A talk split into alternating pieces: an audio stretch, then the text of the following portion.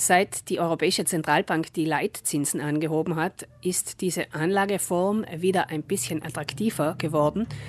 Ich muss vorausschicken, dass die Zinsen bei weitem nicht an die Inflationsrate heranreichen, aber wir sehen wieder, haben Zinse von 2, 3, auch 4 Prozent, je nachdem, ob ich das Geld für einen gewissen Zeitraum auf dem Konto sperre oder es dort parke. Die Erhebung der Verbraucherzentrale zeigt, dass örtliche Banken den Vergleich mit nationalen Online-Banken nicht zu scheuen brauchen.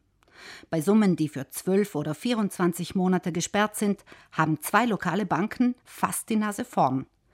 Der aktuelle Vergleich berücksichtigt auch Angebote für Summen, die 60 Monate lang gesperrt sind. Allerdings haben die Verbraucherschützer nur jene Banken miteinander vergleichen können, die ihre Angebote transparent veröffentlichen. Im Detail nachlesen können Sie alles auf der Homepage der Verbraucherzentrale.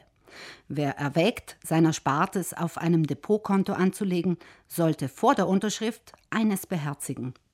Fragen Sie gut nach, was eine Sperrung des Kapitals für einen gewissen Zeitraum für Strafzahlungen mit sich bringt. Anders ausgedrückt, wenn ich der Bank verspreche, dieses Geld für 24 Monate, 36 Monate oder gar 60 Monate nicht anzurühren, was passiert, wenn ich es trotzdem brauche?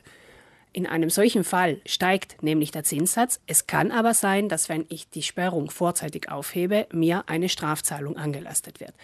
Es kann sich also auszahlen, das Geld in Blöcken zu sperren, zum Beispiel zu je 5000 Euro, dass ich im schlimmsten Fall nicht das gesamte Kapital wieder herausholen muss.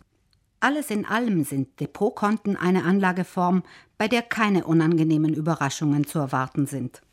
Diese Konten sind bis zu 100.000 Euro je Kontokorrentinhaber beim Interbankenfonds abgesichert. Sie sind also praktisch fast risikolos bis zu dieser Summe. Das Anlageinstrument ist auch relativ unkompliziert. Es kann sich zum Beispiel auch für Eltern anbieten, die für ihre Kinder Geld ansparen möchten und dennoch jederzeit Zugriff auf das Geld haben möchten. Wer die angelegte Summe bis Ablauf der Sperrfrist unangetastet lässt, kann die Rendite dafür einstreichen. Gunde Bauhofer mit einem Beispiel.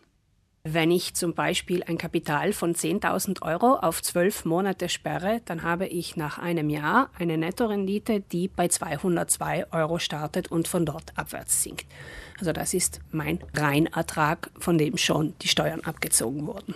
Wer weitere Fragen zu Depotkonten hat oder die Bedingungen von Depotkonten überprüfen lassen möchte, kann sich an den Beratungsdienst der Verbraucherzentrale wenden, genauso wie bei Fragen zu anderen Anlageprodukten.